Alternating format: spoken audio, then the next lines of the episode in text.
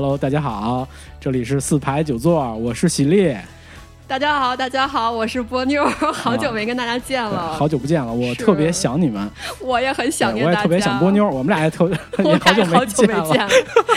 我们这次录音太不容易了哈，啊，就是因为临时各自有事情，已经取消了。本来约好录音，已经取消了四次了，今天是第五次，终于实现了哈。对，就各种事儿啊，有有好事儿，有坏事儿。我觉得我这边这个不太顺的事儿比较多啊。哎呦，别这么说，别这么说，咱们这个不好的事儿都留给。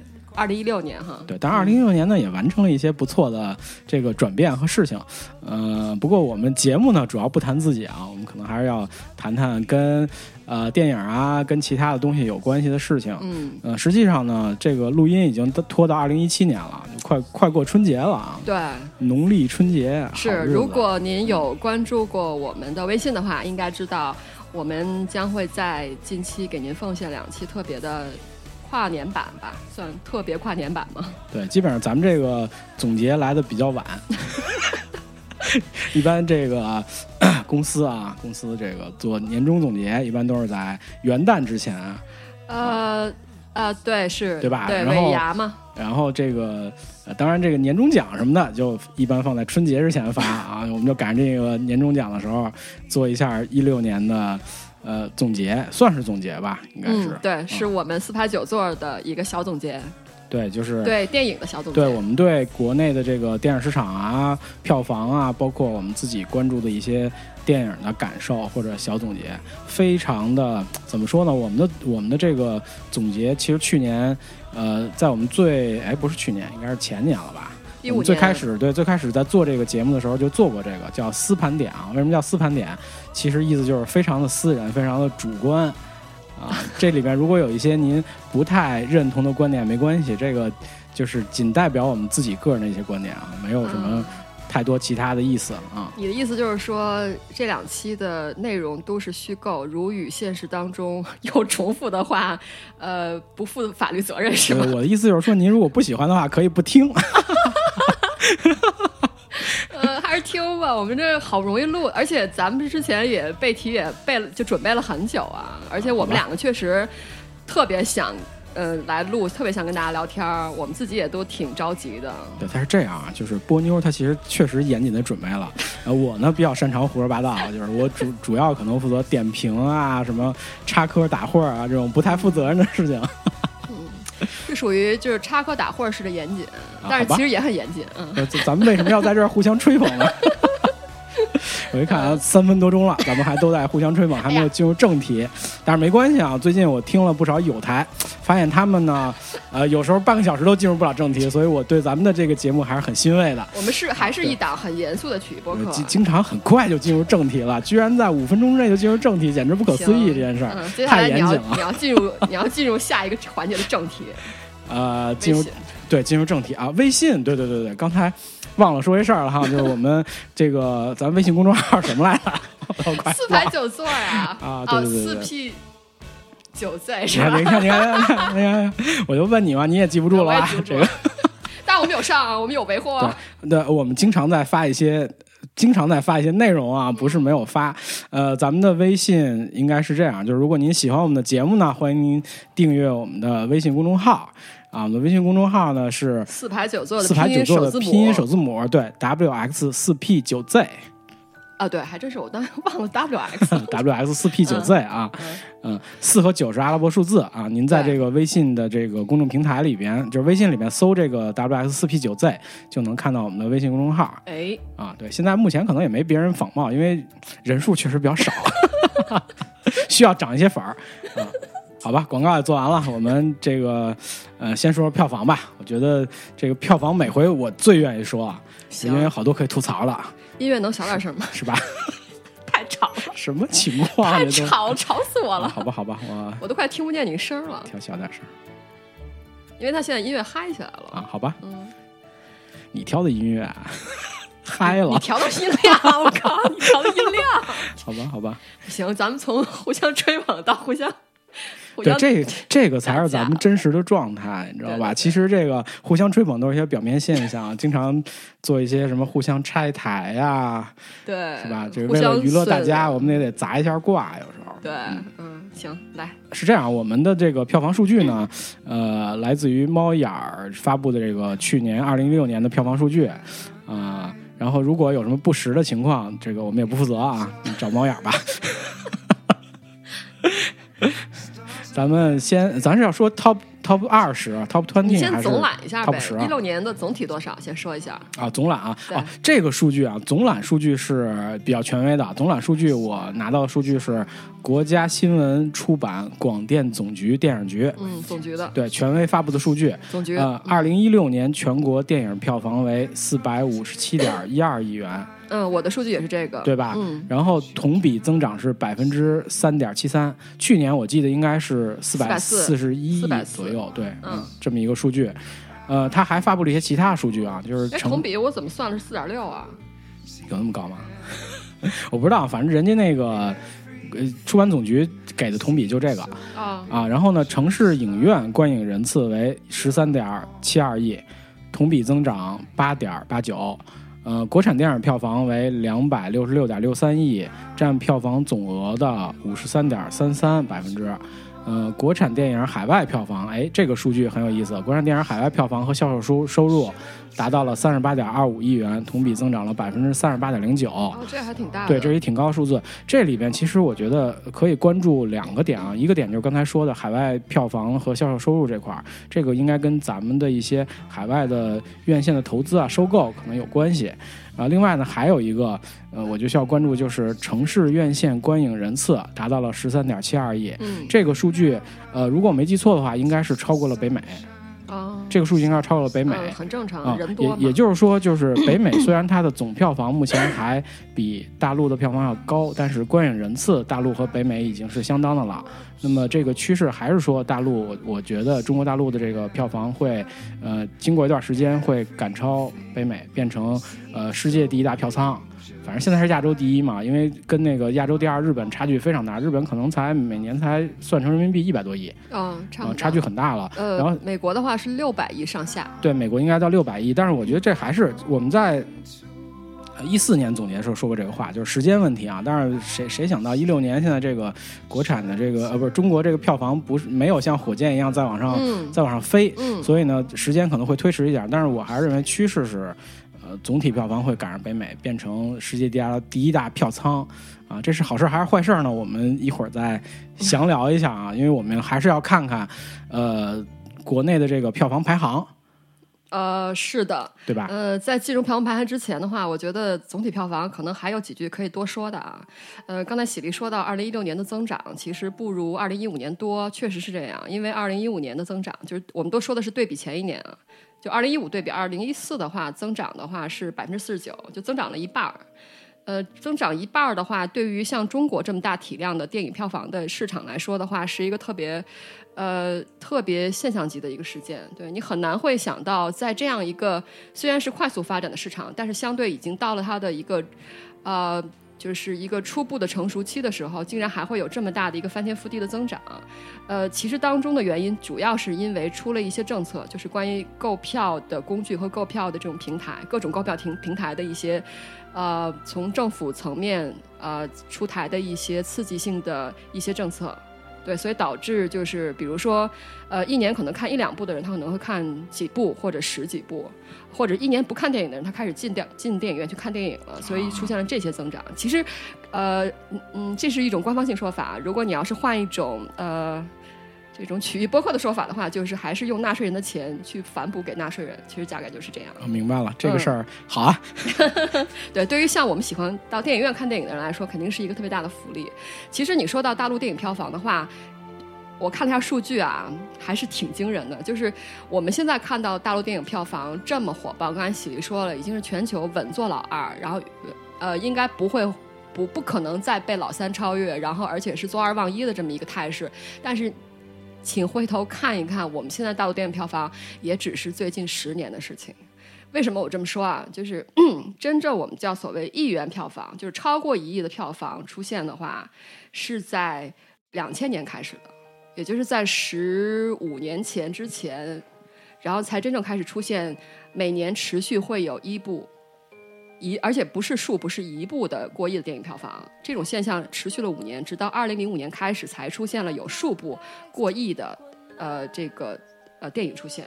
电影作品出现，所以如果是从二五零二五啊两千零五年开始算的话，到现在其实也就是十年出头一点的时间，增长是非常可怕的一个事情。对，十年时间就是简直就跟刚才说的一样，坐火箭一样的往上飞升啊！而且我们现在都讲的是，就是咱俩 平时聊天就说这个不过亿都不好意思出门见人哈。但是不过十亿，不过十亿都不好意思出门跟人打招呼。特别是一五年，其实一六年我觉得这个现象收敛了很多。呃，一五年特别的明显，就是呃，像什么电影都能轻易过十亿，比如说有些什么侠什么之类的那种，是吧？你明显知道 那个那那个东西，它可能是一个一些小品啊或者什么段子串起来的电影，然后它居然到十亿了，很让人奇怪，你知道吗？就这种这种片子，然后但是。一一六年，我觉得就有很多片子感觉被打回原形了。它应该是多少，可能就是多少，对吧？对，嗯，不像一五年，就是莫名其妙。我我的感觉就是一五年的有些票房非常非常莫名其妙。你你如果特指《煎饼侠》的话，我觉得我还是想替他说句话。我觉得作为他那个类型的片子来说，还可以吧？还行是吧？还可以，好吧。如果你要是要对比这个《夏洛特烦恼》的话，我觉得伯仲之间。因为有的人说《夏洛特烦恼》是不错，但我觉得伯仲之间。《夏洛特烦恼》可能跟《煎饼侠》的方向不太一样。哎，对，是，对，他俩的重点和方向不一样。有有一点情怀在，但是你也不能说《煎饼侠》就没情怀啊，对吧？煎饼侠也有他可能，比如说，的那个可能他们觉得《夏洛特烦恼》的好在，比如说剧本的质量啊，然后可能有一定他话剧。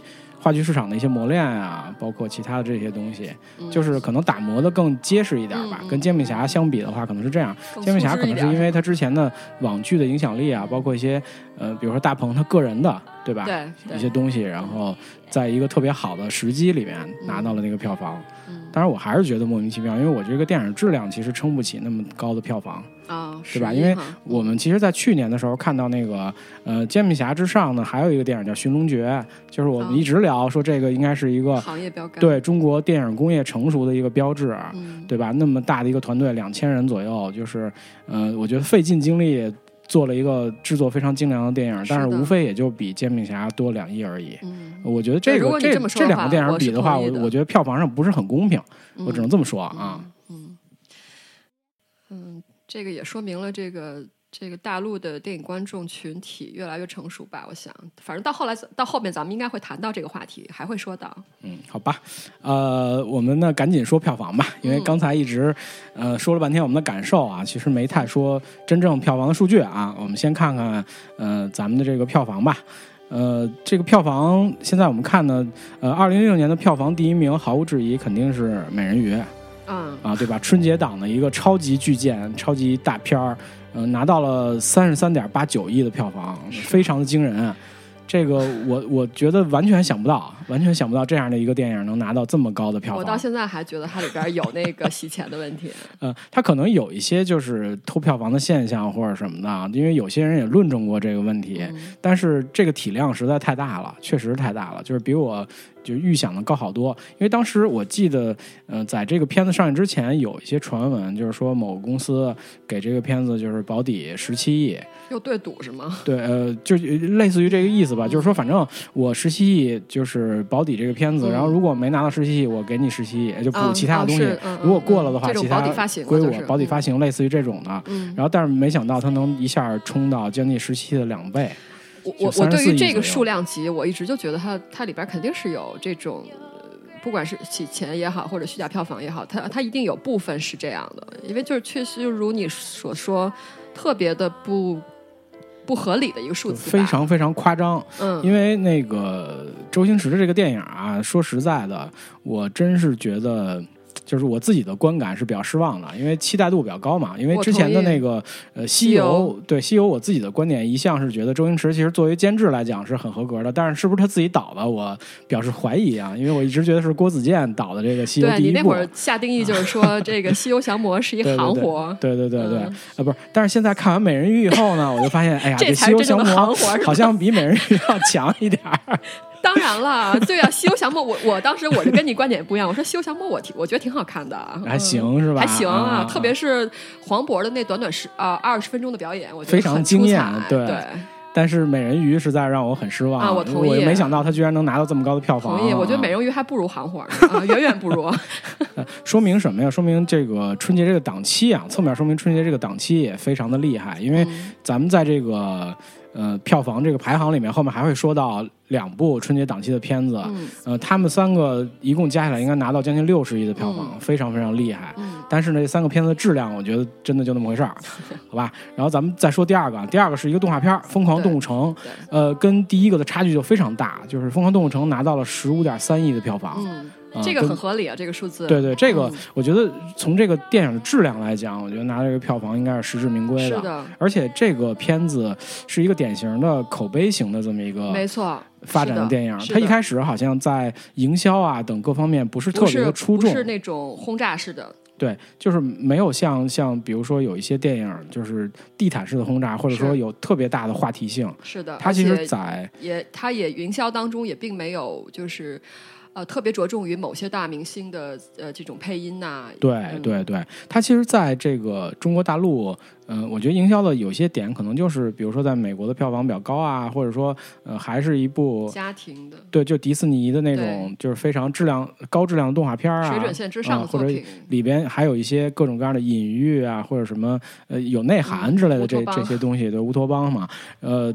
但是这个电影上映以后的口碑，就这哎个口碑曲线就非常的好，是。对吧？它一般都是在一两周以后，这个票房蹭蹭的还往上走。嗯。一般的像这种集中轰炸式的这种电影宣传，都是在头一周，嗯是的，头一周，特别是头一两个周末，对，头两周末基本上这个票房就耗尽了，百分之八十了。对对对对，然后后面就属于一个苟延残喘，看排片儿，对吧？然后这个《疯狂动物城》的这个比较好，就是等于它的这个口碑推动了排片儿。对，可能后面因为它的口碑非常好，所以呃，影院经理方面可能会把这排片儿又给它调上去，对。对，所以最后达到了一个十五亿的这个票房，是的，也非常厉害，因为它应该算是咱们在呃国内的这个动画电影票房最高了。哦是这啊样，，十五亿就是应该是国内上映动画电影票房最高，嗯。嗯，打打到打破了一个记录，应该这是片确实质量不错，呃，应该是金球，就是最近这一届第七十四届金球，刚刚两个星期之前的那个，他拿到了长篇动画的那个最佳，如果我没记错的话啊，嗯，而且他不仅是那个呃，就是目前中国上映的这个票房最高动画片儿，也是在中国上映的单日票房最高的动画片儿。哦，是吧？对，单日票房曾经达到了一点六六亿。嗯，啊、就非常厉害的一个记录。这个我觉得，在以后这个动画引，不管是引进中国动画还是国产动画，都是一个一座大山，不好超越的一座大山。我觉得是不是这个现象背后也有一个原因，就是因为我们都知道好莱坞的呃，就是呃，或者说世界呃主流的动画电影的片源大头都是好莱坞出的。那好莱坞的好莱坞出这些片源的厂家也就那么几家，然后质量最好的一直都是皮克斯。可是皮克斯自从被迪士尼收购之后，就我一直老觉得他的就是他的这个它的精华全都被迪士尼拿走士尼弄的了。。迪士尼以前在就是乔布斯在世的时候，对，就是他跟这个皮克斯谈合作，一直他的目的负，责发行，对他跟乔布斯谈的一直目的是他希望把皮克斯的人挖到迪克斯、哎呃迪士尼来做动画。对然后，但是乔布斯特别鸡贼，他他绝对不干这事儿，就是我们来搞创作，你们来搞发行，对对对对吧？？然后等到最后，其实他才在一个其实估值很高的时候，把皮克斯卖到了迪士尼，而且他从而也成为了呃迪士尼的一个最大的个人股东。就实际上他呃死后的这种个人的遗产里面，迪士尼的这块儿应该是最大的一头。啊就苹果的股股票，反而他应该是没有多少了，啊之前卖掉了很多。嗯所以迪士尼其实我觉得，即使是花了七十几亿收购了呃皮克斯，也是很值的。嗯，对吧？等于他第一是知识产权，第二是那里面那些核心的创作人员都揽到他的旗下，就随时可以为他服务，不再是发行。这就导致我觉得最近这些年，自从被收购之后，就是好的皮克斯的长篇这个动画电影就真的越来越少，皮克斯开始就是有点真的不缺血，就就 非常都输给迪迪士尼了对，。输给呃，你看这几 年迪士尼出的这个动画片，反倒又回来了。对对对对对嗯然后偶尔有个梦工厂冒冒头，呃，梦工厂这两年其实也挺也也挺惨淡的，挺惨的，因为我觉得梦工厂最辉煌的时候，应该是在埃及王子和史瑞克那会儿，嗯。我觉得是梦工厂那会儿能和迪士尼去呃分庭抗争的时候，对，因为迪士尼那会儿其实它主要还是以呃经典经典电影有很长一段时间是不灵的，然后那会儿全都让给了皮克斯整个市场。对，因为迪士尼还是就是给人那会儿的给人印象还是那种纯真的童话呀、白雪手绘动公主那种画，手绘动画，对对它其实呃创意性的东西和那种很前瞻的东西非常少。哎，呃，皮呃梦工厂在成立的时候，其实呃它的这个主旨就是跟迪士尼做相反的事儿对。对对，它要做成人化的动画，对对，然后它要做先进的做先进的科技、是三 D 动画等等这些东西，所以它做了一些就是专门反迪士尼的嘛，比如史瑞克就是典型的，他讽刺了迪士尼里面的很多角色和故事，对吧？那会儿应该是他最好的时候，但是这两年好像梦工厂就不是太是不是太好，是是不是以前有那么多好的片子出来啊。皮克斯 更不行了，皮克斯什么时候能好点儿啊？还好吧，反正我觉得这两年迪士尼是真的不错啊，迪士尼非常是啊好，就收购了、又收购了卢卡斯是吧？星把星战啊这个事儿也做起来了，现在呃非常的好，拍了那么多广告片啊，卖玩具。好吧，我们第三名啊，第三名是魔兽。说到了，啊，第三名是魔兽，魔兽大概是十四点七亿的票房，嗯。比《疯狂动物城》差一亿吧。这票房在中国很好很好的票房，比北美还高，嗯。对吧？咱们当初聊那个呃电影和游戏的时候，其实呃详细聊过魔兽的这个事儿啊，我觉得不没太详细，你当时说啊不让聊魔兽，你说咱们就不聊啊，魔兽，已经聊的够多的了，我觉得。对于我来讲已经聊的够多了，是吧？因为这个呃就不重，我觉得我就不重复了。那个波妞，你看你有什么需要我我我也不重啊？你也不重复是吧？好吧，那咱们就过了魔兽。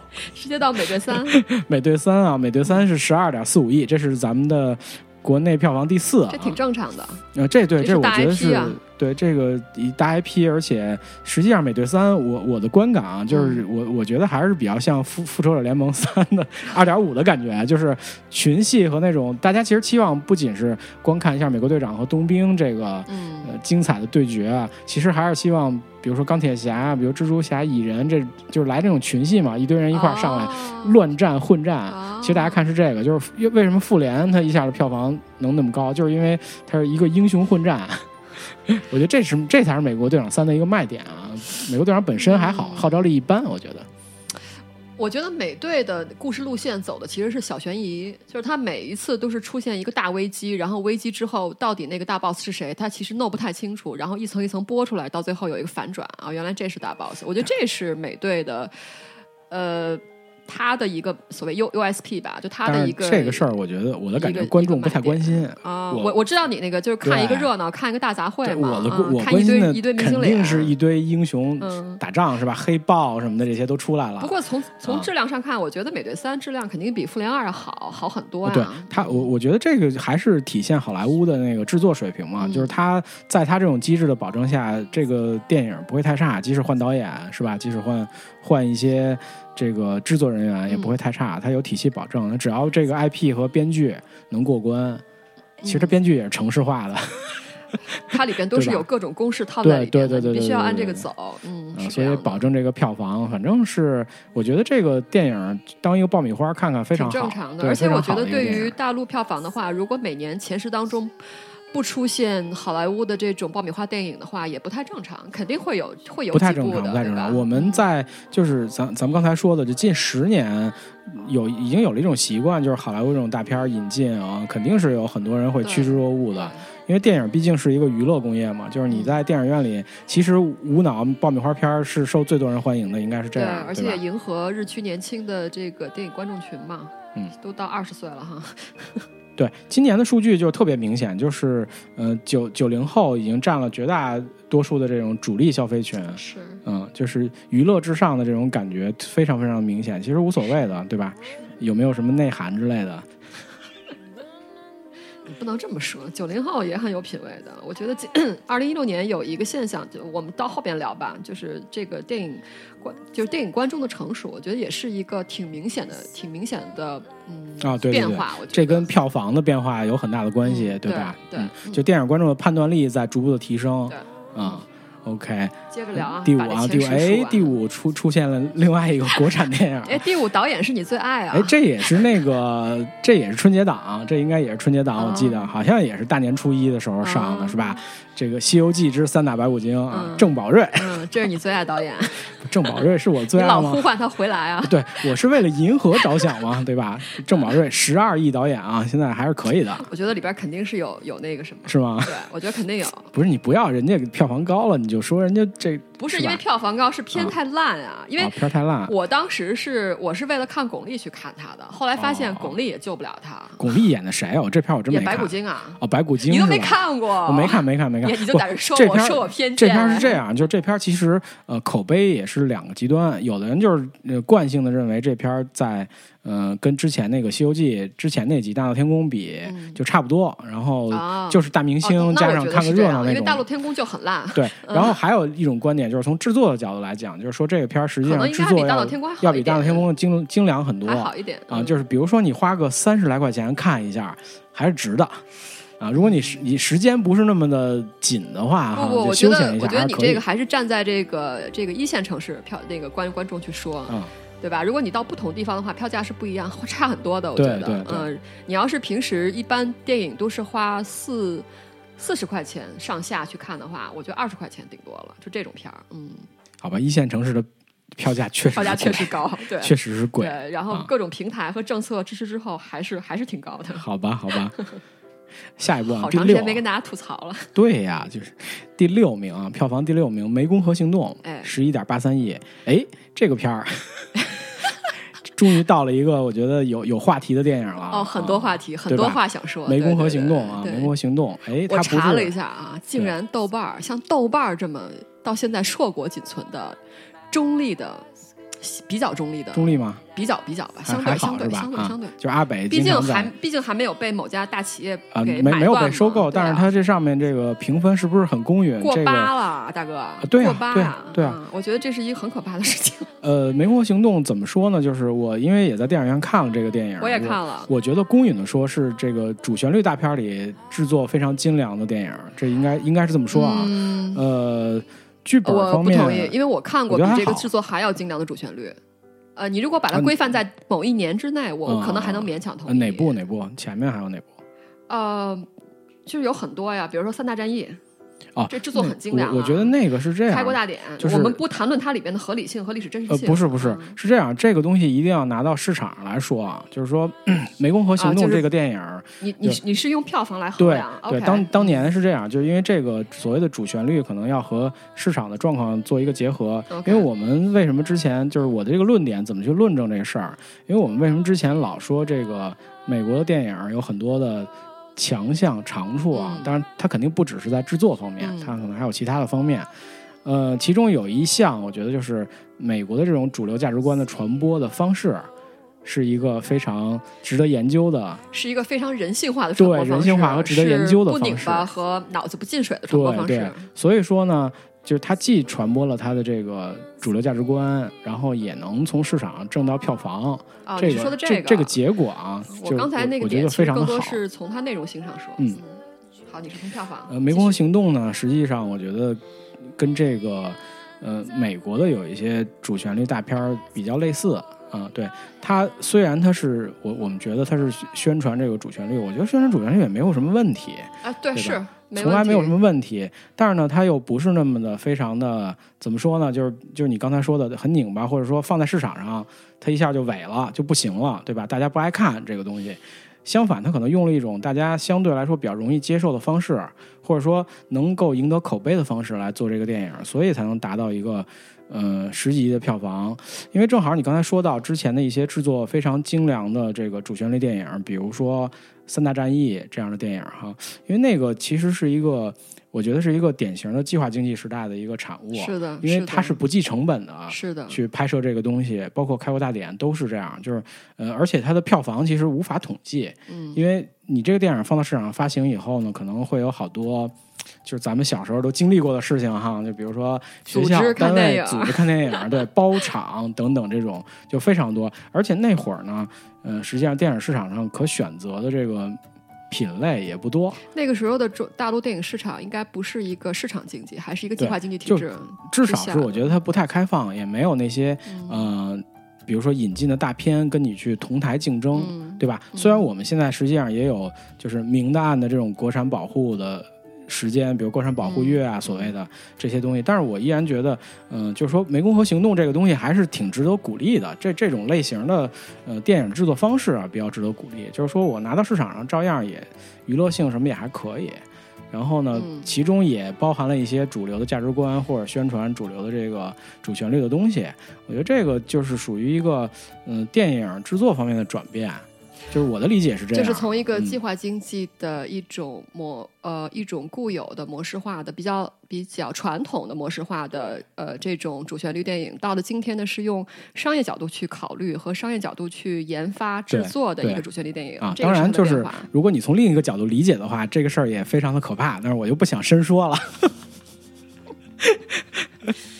嗯，我觉得这这个片子应该呃成为了一个一个记录，就是一个在商业上可以获得如此成功的主旋律电影，对吧？对我想历史上没有任何一部主旋律电影票在票房上可以超过这一部的，应该是对，目前是这样啊。对，然后我们以前熟悉的主旋律电影可能有两类，一类是展现国家实力的，比如像《三大战役》啊、《开国大典》呐，这些其实基本上都可以算；还有一类其实是 讲述个人故事的，比如说贫困山区的清廉的父母官，对吧？这是焦裕禄 啊，这是一大类，那电影拍的非常好，李雪健老师演的，演的很好。对，我非常喜欢看那个。电影。但是你说这个电影如果放到市场上，能不能挣很高的票房？啊，这这个很难，这种电影，这种类型电影真的是很它难。，我觉得艺术性并不差。对，嗯然后呢，这一部《湄公河行动》的话，它从内容上其实是展现国威的一部，同时制作上又非常，呃，商业，就是非常商业思考的，就它是从商业的角度、商业电影角度去制作这个内容，所以这个是它的一个成功的一个很大的要素。那么提到这个电影的话，我们老这么说啊，就我就老想起这个菲利普船长。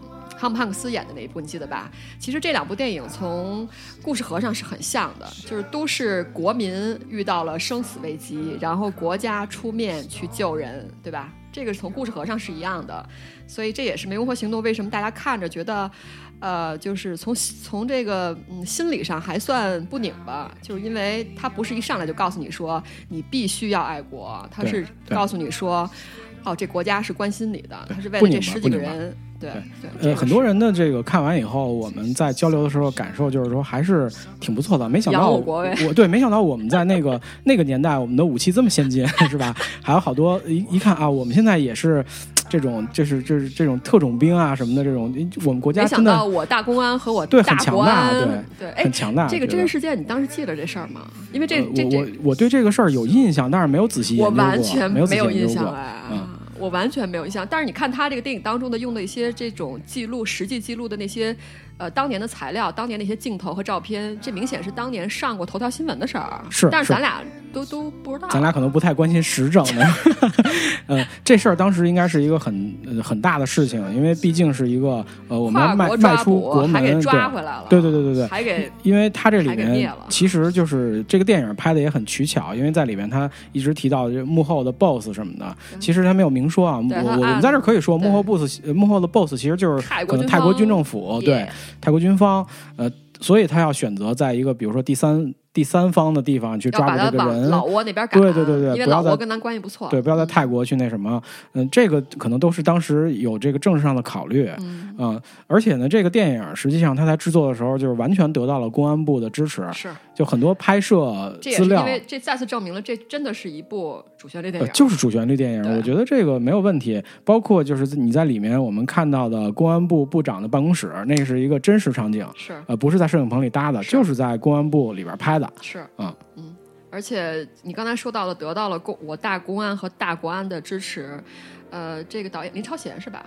林超贤对，然后他据说啊，我不知道这是为了宣传还是怎么样，据说他就是跟跟那个这个云南省缉毒队，然后跟他们跟了十个月去体验生活。对，然后这个电影当中，确实电影当中的百分之七十的故事，确实是他按照真实来的，嗯，而且一些很有意思的一些小细节，它也是按真实来的。比如说，我记得，呃，我看这部电影是有一个镜头，有一段戏是让我印象很深刻，就是这个，嗯。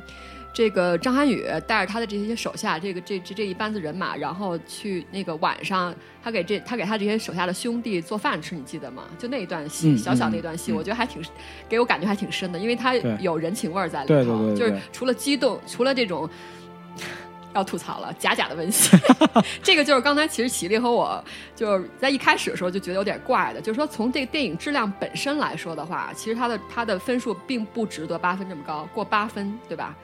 我个人是觉得它的文戏部分实在是太假了，嗯，对。这可能也是香港导演他不太这个对本土文化可能他没有你刚才说的那个，我觉得完全是一个就是呃商业电影的一个套路，嗯。就是说他为了让这个呃这些人物比较立体，然后对吧？你你铁汉柔情嘛，对啊，有好多所以在激激烈打斗戏之后，他一定要加一段这种舒缓节奏，然后要让这个人物立体，让这里面出现一些不管是男女之间，或者说这个兄弟情谊啊等等这些情怀的东西是，这个，他就是嗯根据真实他体验生活来的。还因为他说他跟的那个缉毒队的队长，呃，就特别呃会做饭，然后经常给他那些手下的兄弟去做饭。然后，但只是说那个队长跟张涵予完全是两个类型的人。张涵予就是属于瘦啊酷的那种帅哥，但是他那队长是一胖胖的中年人，很很 nice 的那种。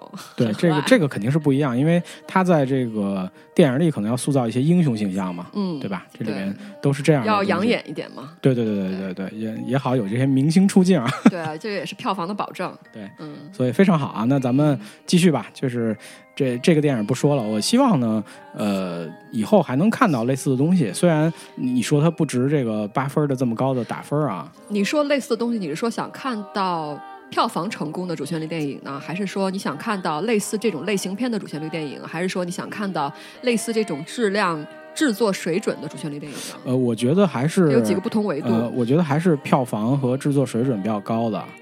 我觉得这部电影的制作水准只能说 OK，只呃能作为一个、作为一个商业电影是 OK。我觉得很 OK 了，已经很 OK 了，已经很 OK 了。你这个标准放太低了。呃，也不是低，就只就是跟咱们自己跟自己比嘛，还是有进步。票房确实啊是。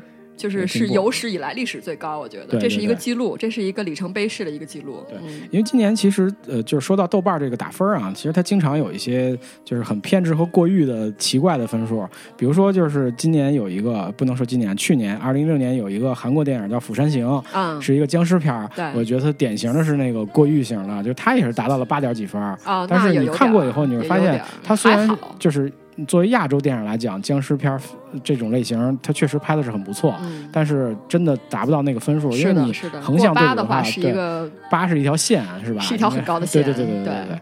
所以说，我觉得这个片子的八分可能呃有过誉的成分，可能也有对它的一些鼓励的成分，就是大家可能对这个东西还有所期待，希望以后还能看到这个质量高、票房又比较好的这种主旋律电影吧，嗯应该是这样。呃，我再多说一点，主旋律这个这个这个话头还没完。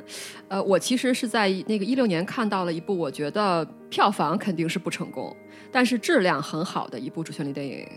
呃，这部主旋律电影我觉得很可贵的是，因为它是虽然是有主旋律这个这在这个大伞之下，但是本身这个电影从呃从三观上是不扭曲的，什么电影？而且是很顺的。啊啊它这部电影的名字叫做《我不是王毛》。哦，对，然后这部电影的呃豆瓣评分不低，嗯、不低，然后应该没过八，但是也不低。我我这电影我没看，但是有身边很多人跟我跟我说，对就是就是一个就是首先它拍摄的这个呃影像的表现比较特殊，是一个黑白片儿，对对，而且呢，它不是那种就是有大明星出演的那种，哎呃，它里边没有明星，而且又是一个呃用用一个比较独特的角度演绎抗日题材的一个主旋律电影，对对对，我听很多人在跟我说，虽然我没看是的，是的。我当时是我是没有人跟我说，我是偶尔遇到这个片子看了一下，觉得哎，这这。因为你看这片子，你就知道这明显是一部主旋律电影，但是嗯它里边的一些观念的表达是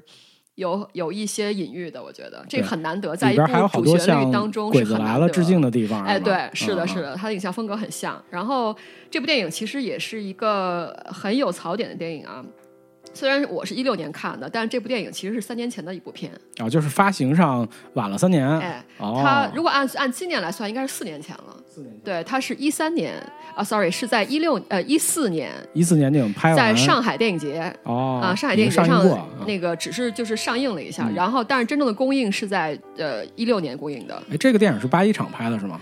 呃，这部电影，嗯呃，我导演叫赵晓曦，呃，哎，我不太 sure 他是不是八一。啊，那那无所谓，无所谓。不过不过不过应该是应该是，我嗯记得应该是，好像看他那个豆瓣儿里边有评有有那个评论说是对，我觉得应该是一个就是一个制片厂出来呃，的，对，应该是一个主旋律方向，一个很好的探索。我觉得，我觉得实际上就是咱们探讨这个话题其实挺大的。如果啊，嗯如果这部片真的是八一制片厂出来的话，那这就是更是一个里程碑式的一个事件。对啊就没想到它能过审。我就说，我说咱们因为它里面有这个电影当中的前二分之一是嗯有很多隐喻的、哦啊。你作为这样。一个就是新明眼亮的一个中国本土人的话，嗯。你是看了之后你会很有很多很多感触。我那你的意思是说，实际上现在的这个呃审查变宽松了吗？审查我们我们下还是说聊吧。有有后面的有后面一些其他的这哦、个好好好好，OK，那我现在再啊说个槽点啊，啊呃，我曾经评论了一下，后来有一个答案给到我说，这个这个导演的父亲啊，爹爹据说是委员会的委员，哦这样是吧？哎 那也不错呀，也很好啊，我觉得就就像老炮儿当时过审为什么过审的原因一样，吧也是因为某局出面保了一下，是吗？啊，不是因为因为有有有有一个演员啊，这个大家可以下面去了解一下，为什么因为一个配角的演员而过审 啊？不不应该说配角，客串的演员而过审啊，有一些关系。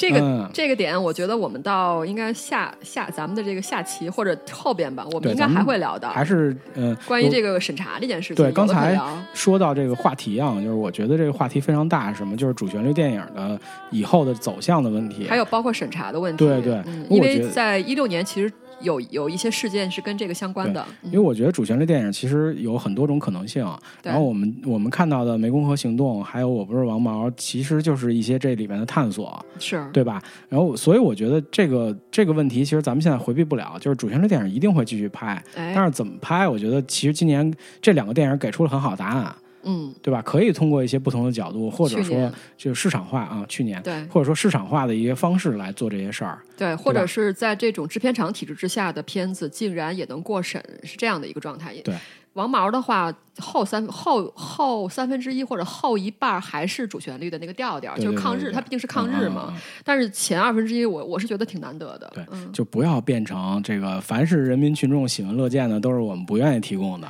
我觉得我们其实一定要提供人民群众喜闻乐见的东西，对吧？即使你是有这种所谓的审查然后同时三观上别太拧巴。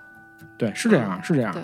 嗯，所以，但但是其实现在，因为我觉得，比如说创作班底啊，什么这些也在逐渐年轻化，可能这个东西肯定是在变，对吧？肯定是在变。我觉得从创作层面来说的话，肯定是越来越好，而且越来越人性化，越来越不拧巴。但是从制度层面上，我觉得这不好说，而且呃相当不好说。的制度的事儿呢，我觉得我们就先不谈了。嗯，我们后边说吧，先对这。个第六第六部我们过去啊，就是然后到第第七啊，第七这个电影是吧？呃，《澳门风云三》十一点一七亿，这电影我什么都不想说，你知道吗？，哎你这你你你手上有没有澳门澳门风云的澳门风云三部曲的地区性票房？哦这我还真就是它可能是像四五六线城市的票房，可能反倒会好于一二三线城市，很有可能，因为其实嗯《澳门风云二》也是拿到了将近十亿的票房，因为我觉得以就是这我我所了解的一二线城市的观众的口味啊，已经远远超过了澳澳门风云的这种这种基调，嗯已经过了。《澳嗯门风云》真是。不想说，就是我我我也我也看了，但是我不是在电影院看的啊，我也看了一下。你三部都看了啊。呃，没有没有没有，我我就是我是为了 看一下这个这个组合，因为他这这回这个组合确实很强，但是我完全没想到是这么一个结果。怎么？样？那片儿行？就是实在太烂了，简直烂的。烂到脚后跟了都那种，你知道吗没法看。就这些人在里边，就是谁演这电影，谁就是自己砸自己牌子。啊我跟你这么说，即使为了挣钱，我觉得也就是我觉得有点节操很有可能一二线的票房不高，对对，不该大部分是来自，而且就是明显的能感觉到这个电影是就是为了推那个向华强的儿子啊。弄出来这么一个这么一个电影，就是我以为他《大闹天宫》已经推过一次了，是吗？他还是要《大推、啊。闹天宫》在里边演那个雷震子，对人人家那个，你看投了钱推自己儿子，找了一帮叔叔伯伯、阿姨、明星陪着玩儿，老板还是挺牛的。龙五龙五哥还是很厉害，我觉得。嗯，好吧，那、呃这个嗯不说了注意安。全啊。呃，没事儿没事儿，这个不说了啊。这个，呃，票房第八名《盗墓笔记》十亿，应该是十点零四零七啊，这么一个数字，反正就十亿多一点点嘛。这个怎么样？这片子没看我也没看，啊，没看，而且、呃、口碑也不怎么样，说实啊，话。口碑也不怎么样。对那怎么会票房还不错啊？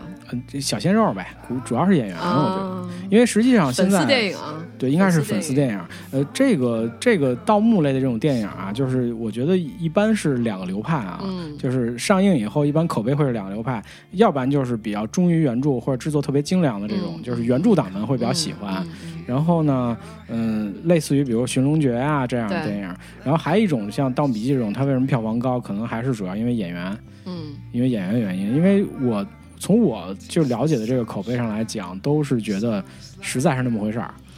我们刚才一节目一节目开始不久，我们就说到这个，就是大陆电影的这个观众群体越来越成熟啊，但其实这条路还挺漫长的啊，就是在成在成熟的路上，就是在成长在走向成熟的路上，但是还有经常有一些不成熟的事件发生哈。啊，那是肯定、啊。我觉得这个《盗墓笔记》其实算，如果按你所说，其实算一种，就是所谓现在那种粉丝电影，或者是粉丝演员受到热捧，受到不合不合理的热捧吧。呃，它它非常不合理，非常不合理。呃，行了，不说了。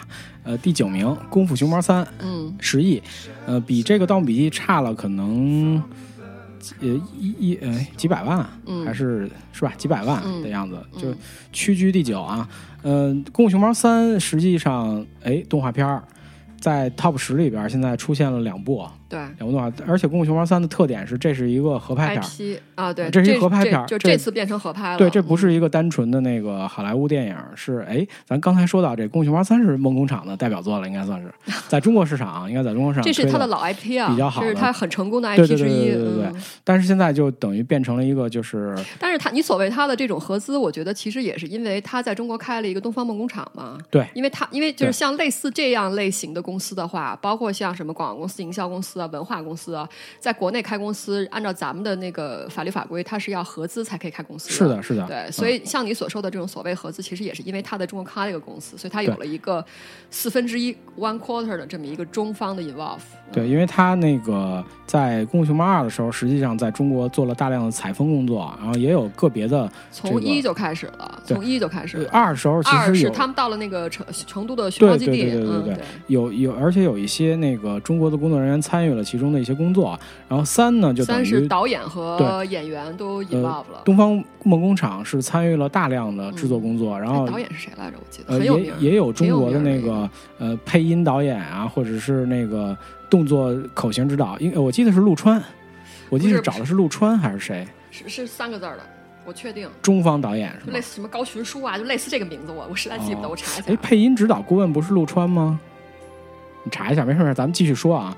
呃，所以《功夫熊猫三》实际上是一个呃中方深度参与的一个项目。对，呃，他甚至做到了我这个电影里的动画里的这种动作口型，口型都是有呃中英语版和中文版对版，，根据中国演呃配音演员的特征来做了一些调整。是的，口型对的是中文，而且脸部的特征是根据配音演员的脸部特征来调整的。对，这个比如说成龙什么的，对吧？他会会在脸上出现跟成龙一样的表情，在配音的时候，所以这是一部其实特别呃中国本土化或者市场化的一部呃引进动画片儿，应该说合拍动画片儿。对对对，嗯，所以这个我觉得这个十亿票房在这里边也很大一部分原因是这个，就是本土化。嗯，我觉得不是本土化哎，我觉得啊，OK，呃，如果是本土化的话，我觉得要要具体说，我觉得是就所谓在口型上的英语版和中文配音版的口型这两个版本，所谓是。呃，本土化的成功，嗯，至于真的是就是广义上的本土化，其实早在二就一就开始，二是深度了，对吧？然后三那更做到位，就是把口型调整了一下，本土市场化，呃，我是觉得这部电影除了这个两个版本的这个呃口型的调整以外，它还有一个，就是因为它确实是一个非常成功的 IP。对，呃，我觉得这点其实又是一个很大的话题，所谓好莱坞的东方电影或者好莱坞的东方动画电影。我觉得，呃，从《功夫熊猫一》的横空出世，那个时候你再回头看当年的那个花木兰，你觉得简直就是两极，就是就是天壤之别。从对花木兰从质量上。花木兰简直就是一个不是中国的，不是中国但是要讲中国故事的一个就就是好莱坞的外国人理解的中国对是什对么样的对。对，里边的人简直我也不知道是从哪里来的，是越南来的那个女主角，啊对对，有我可能觉得是。很像那个东南亚。对啊，对啊，就是越战时候那个越南的女孩给对给美国印象太深了，印象太深了对，到现在都改不过来，这个印象真是，呃，对吧？所以我觉得从《功夫熊猫一》出来之后，就真的是横空出世，就出现了一部好莱坞人做的一部关于中国的动画电影，然后让中国人能够接受，这个就是很难得有一定就是中国文化内核实质的东西而且是走得更深了，比花木兰那个时候完全是天壤之别。但是它的外壳还是很还是很好莱坞式的，对，很好莱坞但是我想说的是，《功夫熊猫二》其实是非常棒的一个作品。我觉得《功夫熊猫二》在《功夫熊猫一》一到呃三部曲当中是质量最上乘的一个。是的，是的，我也这么认为啊。我觉得《功夫熊猫二》的话，就是《功夫熊猫一》的话，呃，如你所说，它从故事套路上其实还是很好莱坞模式的那种东方故事的讲事讲故事的方法。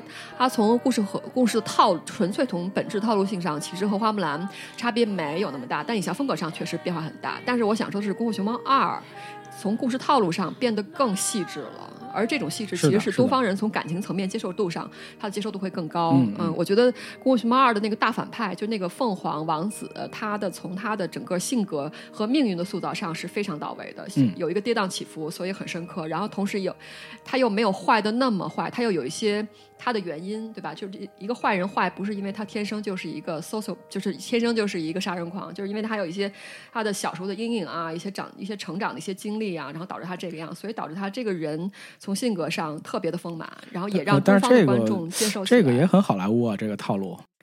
你不觉得这是一个世界套路吗？是的，就是我觉得它坏，不是好就是对于这个反反派角色的塑造和成长。一定要给他铺垫足够。呃，不，也不一定，就是我觉得好莱坞就特别多嘛，类似于这种，就是、嗯就是我觉得所这是一个世界套路，就就是它是一个大同同的对。我们经常讨论的好莱坞的一些模式，为什么人物能比较立体化？嗯其实就是因为中国以前的一些电影啊，就是特别是我们在看在呃计划经济时期的那些电影，我们会把一些呃好人坏人这种界限分得很清楚，就是嗯人很脸谱化，很符号化，对吧？但是你后来你会、呃发现一些引进的，特别是欧美的电影里面，你会发现哦，这个人像是一个真正的人，对因为他有各个层面不同的角度来反映这个人的性格，对吧？他性格不是那么单纯，也不是好就好到底，坏就坏到底，是就这种嘛，就是可能更符合人对人性的判断。嗯、这也是我觉得可能他比较好的地方。嗯，隆重推出第十，十啊，第十是这个张艺谋国师拍的《长城 》，截止到二零一六年的年底，拿到了九点七九亿的票房哎，啊。这部片子其实也挺有意思的，很特殊。这部片子我觉得是吧？？对对，啊，这部片子是一个怎么说呢？我的个人的观点啊，就是一个呃，好莱坞的电影请了一个中国导演，啊，这是事实，不是你个人观点，是事实，就是这样。啊嗯，是好莱坞先有了这个故事，嗯，然后是一个那个人的名字，那个人是能讲中文的，哦，啊，我我我不知道他的名字，没查。然后他是他们这个整个团队先有一个故事，而且这个故事还改了几版啊，对就是还改了改。然后呢，后来找到了张艺谋，然后张艺谋接了这个活儿，嗯，所以张艺谋等于是拎包入住然，后那个 不拎包入住。也没那么简单，然后就把乐视拉进来了嘛。乐视参与投资啊，关键这个这个很关键，就是我们看到之前，嗯、在节目开头时候说过嘛，呃，就是不不不，我觉得投资不只是张艺谋，我觉得投资还是制片方的，就就是就是美国的那个投资方，他他还是越希望能够拉中国的投资。对啊，就是这其实也是也是待会儿咱们要谈的，咱们要谈的就是一六年的中国电影市场的一个变化。国产电影海外票房和销售收入这个增长特别高，是吧？有有这些东西还，有就是电影市场的投资的问题。对呃，所以《长城》是一部我觉得就是今年我看来模式很特殊的一个一个电影。以前以前这么拍电影多吗？我不不太记得以前有这样的电影在国内上映。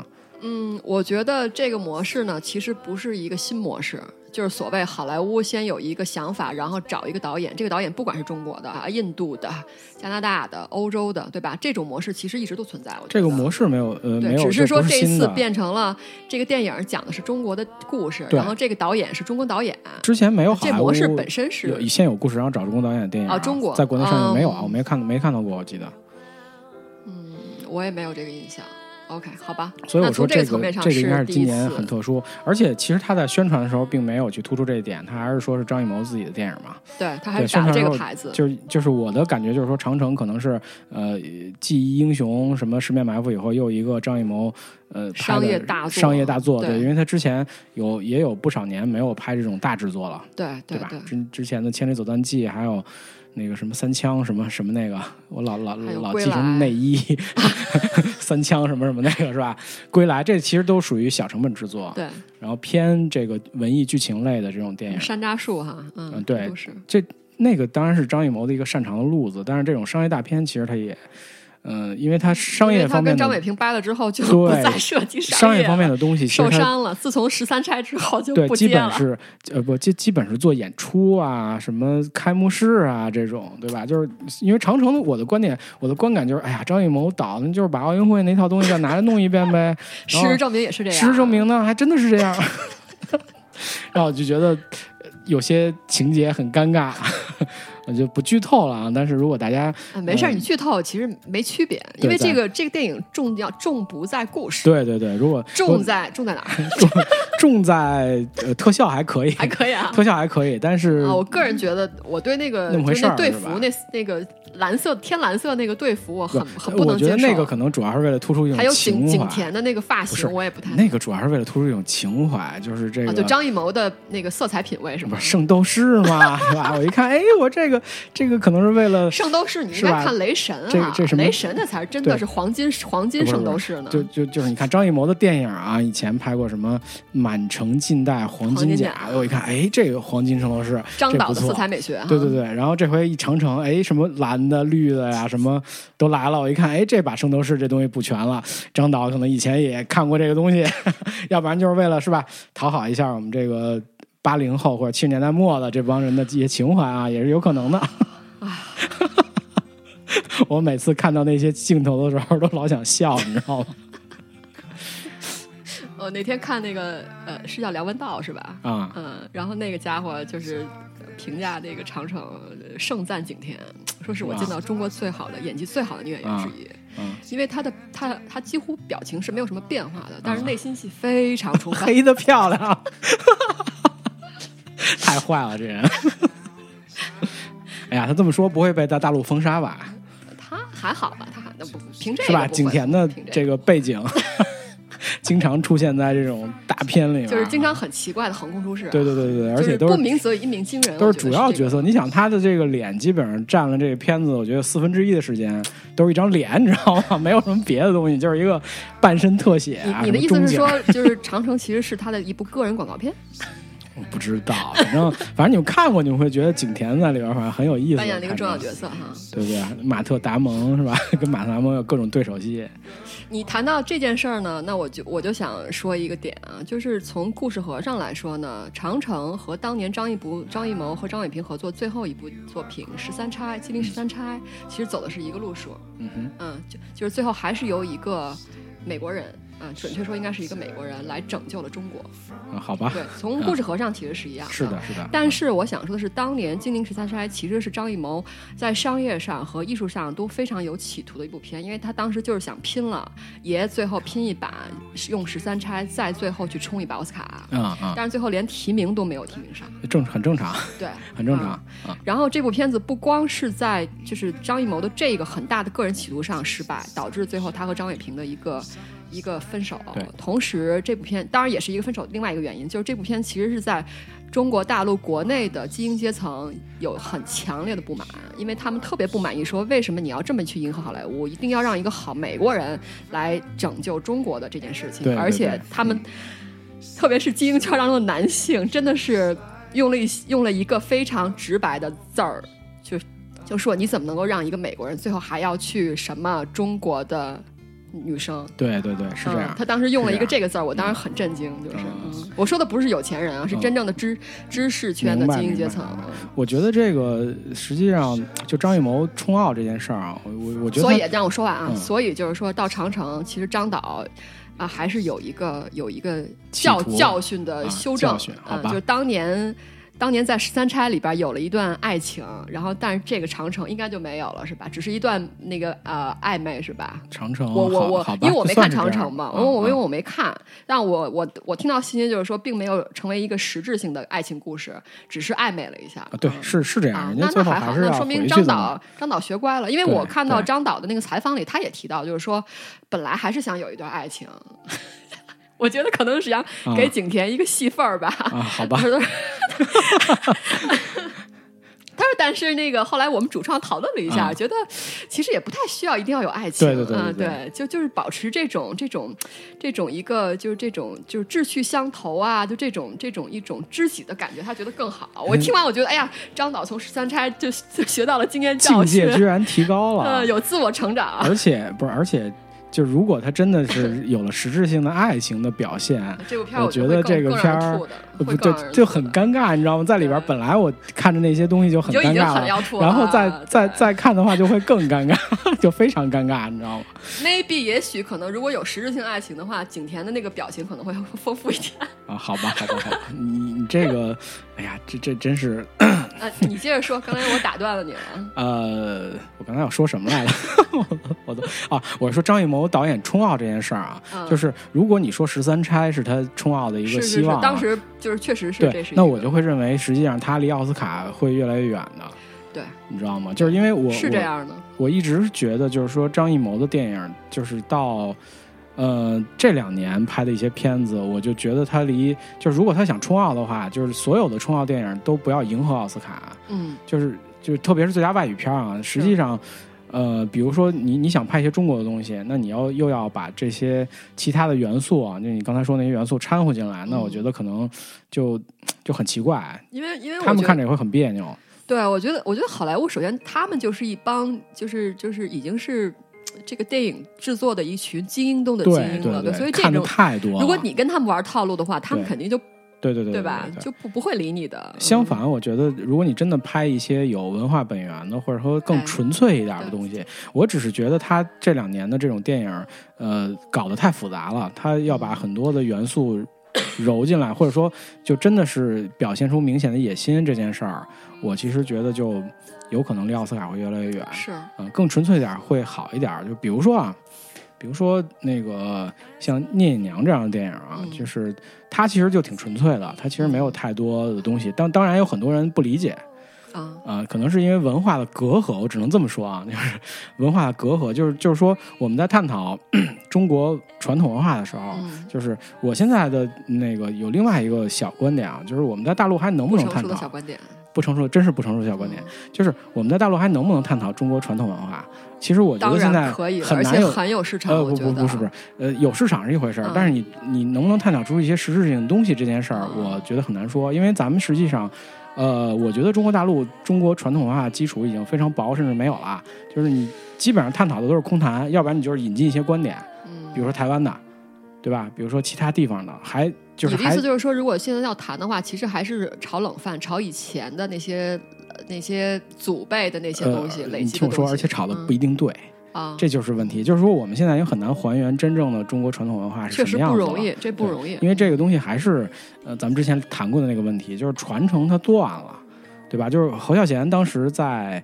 某一个什么场合我忘了，就是说那个谈念娘还是谈什么的时候，就聊过这个话题。但是我觉得他这个，呃，话说的特别的尖锐，就是不好听。但是呢，我又觉得这个他说这话呢是一个实际情况，就是说，呃，中国的传统文化实际上不是没有传承，但是呢，这种传承不在中国大陆。嗯，可能就是他其实，在谈就是关于聂娘为什么拍成这个那个那个样子，然后里面有好多东西为什么那么拍，节奏为什么那么慢，造型为什么是那个样儿，对吧？其以及好多东西的时候，他谈了这么一句话，我觉得我没法反驳，就是其实我很很不忿，我觉得你台湾人怎么了，对吧？就是你凭啥这么说呀？但是后来我仔细想了想，不好反驳。我觉得这样啊，我觉得在就是基因层面的传承其实是有的。就是所谓的这种精英圈、学术圈，其实是没断，这肯定是没断的。但是在普及层面，确实是断掉了。对啊，但是呢，我又不甘心。我作为我自己啊，有一不成熟小观点，我不甘心的小观点，我是觉得最近这十年啊，随着经济发展，因为所谓保暖，你经常老说的保暖思淫欲，还真是。私淫欲啊，我觉得随着经济发展，反倒中国人现在开始反观我们的传统文化啊，就是越来越多的中生代和和新生代的。年轻人开始去，呃，关注中国传统文化，就对这个这个是对这个东西投入了一些兴趣和精力。有有，呃，虽然当中的目的不一定很纯粹，有的可能就是为了藏宝。我觉得这个不是，我觉得这个现象完全没有问题。就就是因为咱们现在说白了，就是比如说你的这个呃生活水平有了一个提高，对吧？嗯，现在很多的这个，比如说城市中产阶级，它有一个消费升级的这么一个需求。实际上我们国家。呃，很多的经济现象也跟这个消费升级有关系。是的，是的。呃，但是呢，就是我觉得特别盲目这件事儿，就是我可以去找，我可以去追求，但是我是不是真正能得到我想要的结果？嗯，我不太乐观。嗯，我明白。因为我觉得现在有太多的那种，嗯，怎么说呢？就是就是打着什么旗号，但是行着。对对对对对，你真正了解不了解这东西，或者你真正能通过什么渠道去，或者能不能找对了，找对了。对，因为我当当时就是在看那个。嗯，念娘的时候啊，我不是说侯孝贤拍的这个东西就就是所谓的什么什么东西，对吧？但是我至少觉得从多元化理解这个角度，你应该去了解一下为什么，对吧？但是我其实，在看念娘的时候，在电影院里边。呃，就能深刻的体会到，实际上大多数人是看不下去的，就大完全看不下去。对对，就就是，呃，本来那你有没有对比台湾观众呢？台，你觉得台湾观众就都能接受？呃，很难说，但是我可能我我可能会觉得稍微好一点，因为我的感觉是非非常强烈啊，就是说本来那场人就非常少，然后还有一半人恨不得半截就就就出去了，出去了，不是不是睡睡，我觉得还好，至少没出去，呃，基本上就就出去了。当然，它里面确实我觉得节奏上不太符合现在的这个生活上的这种。节奏，它节奏没那么快，但是我至少认为，可能有些东西还是在力图还原，呃，真正我们传统里面的一些东西，嗯，对吧？对，真正传统文化的一些内涵在里面可能会有。所以呢，我是觉得，如果你真的对这东西有兴趣，你都进来了，然后了解一下呗，对吧？就关于侯导说的这个传统文化在台湾没断，在大陆断了的吧？我觉得我确实没办法反驳，但是我我还是就是作为我自己吧，我觉得我想我想挣扎一下，对对对，我不是要反驳他，我是说这件事儿其实是有原因的，而这件事情的原因导致现在接受成果，就是承担成果的是我们老百姓自己。对我我跟你的想法一样，我特别想挣扎一下，但是我没有找到特别好的理由或者根基去挣扎这件事儿。哦，那那我我觉得我可以赶紧挣扎着说理 由，我觉得就是说台湾。零就是这个，嗯，地区土地面积不大，人口不多，但是它在上个世纪的时候，上个世纪中叶的时候，得到了很大的资金和呃和人才的补补充，所以导致这块土地上的人，他的呃从人均来看，他手他的这个普遍的经济状况。和他的受教育的状况是比咱们要好很多很多的。我说的是大陆的人均，不是说一类、一二类城市的人均。对，所以才导，然后同时他又没有经历我们所谓的十年，对对吧？其实我们现在说文革十年的话，其实不是十年，是从一九五零年就开始，一直到上个世纪八十年代才结束的一个历经三十年的一段挣扎。对于反右什么这个呃。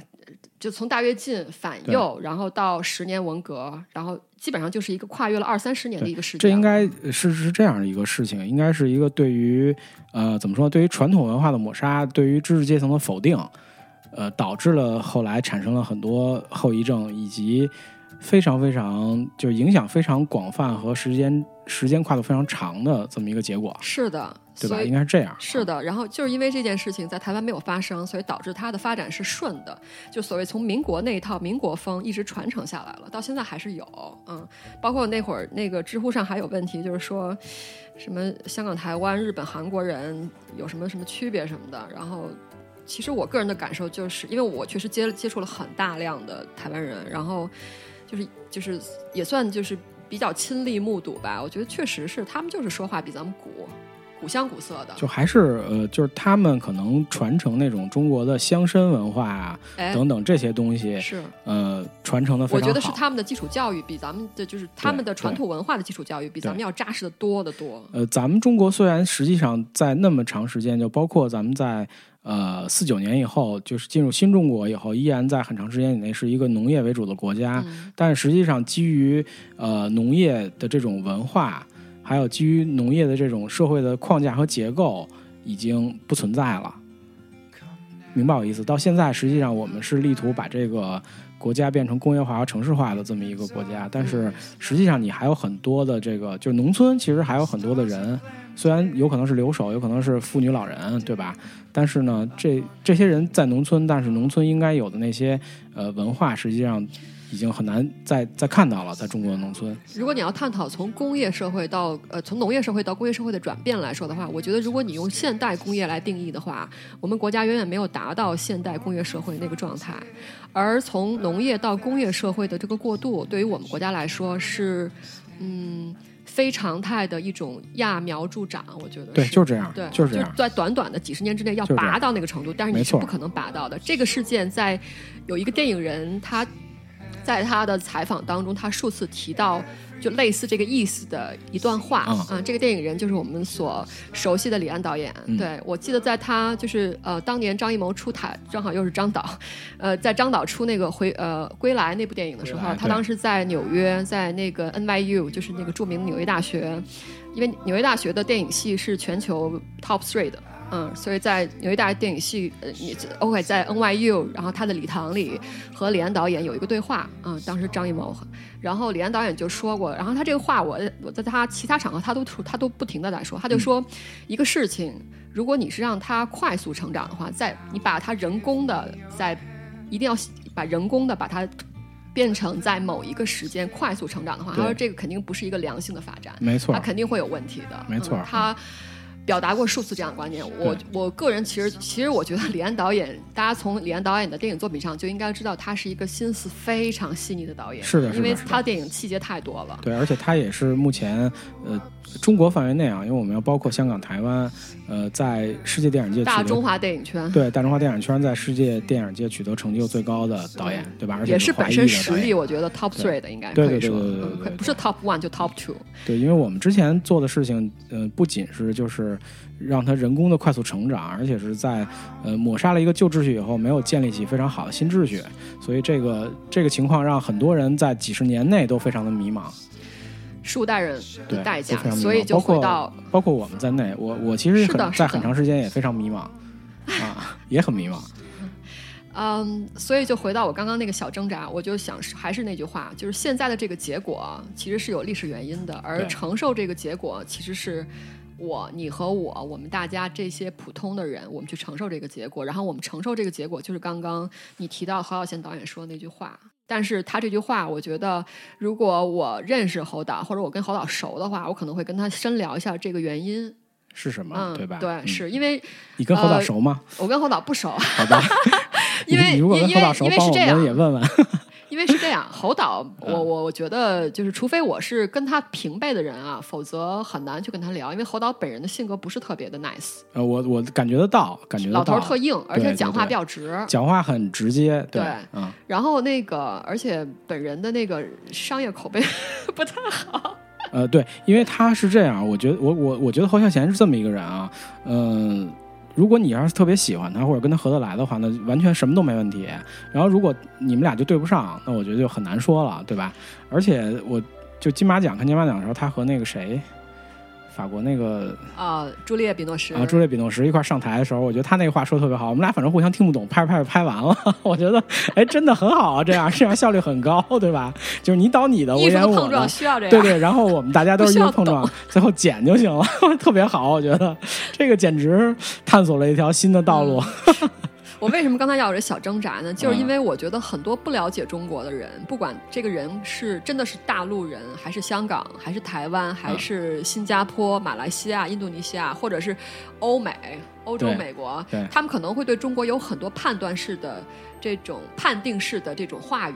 这种话语其实有些是没错的，它就是这样的。但是是因为他不知道背后确实有它存在的原因，而这个原因就导致了现在这个结果。而这个这个结果，他们所下这些判定是要由我们这种老百姓去承担的。所以这些每次遇到这种事儿的时候，如果我有机会的话，我就可能会多解释几句，然后把前因后果说一下，说对清楚啊如果要是没有机会的话，那我只能挣扎一下，就内心 挣扎一下在内心有一个内心像景甜一样有一个内心戏。我我我就是希望就是能有充分理由挣扎一下的，虽然不能反驳，希望将来吧，将来有机会我们能很充分的去反驳这句话，嗯也特别好。我们今天就通过四百九做这个这个平台，我们这个频道，我们我们反我们挣扎一下。然后以后你要是私底下遇到什么人，你也挣扎一下好，吧，如果我能见着何贤导演啊，我我也挣扎一下。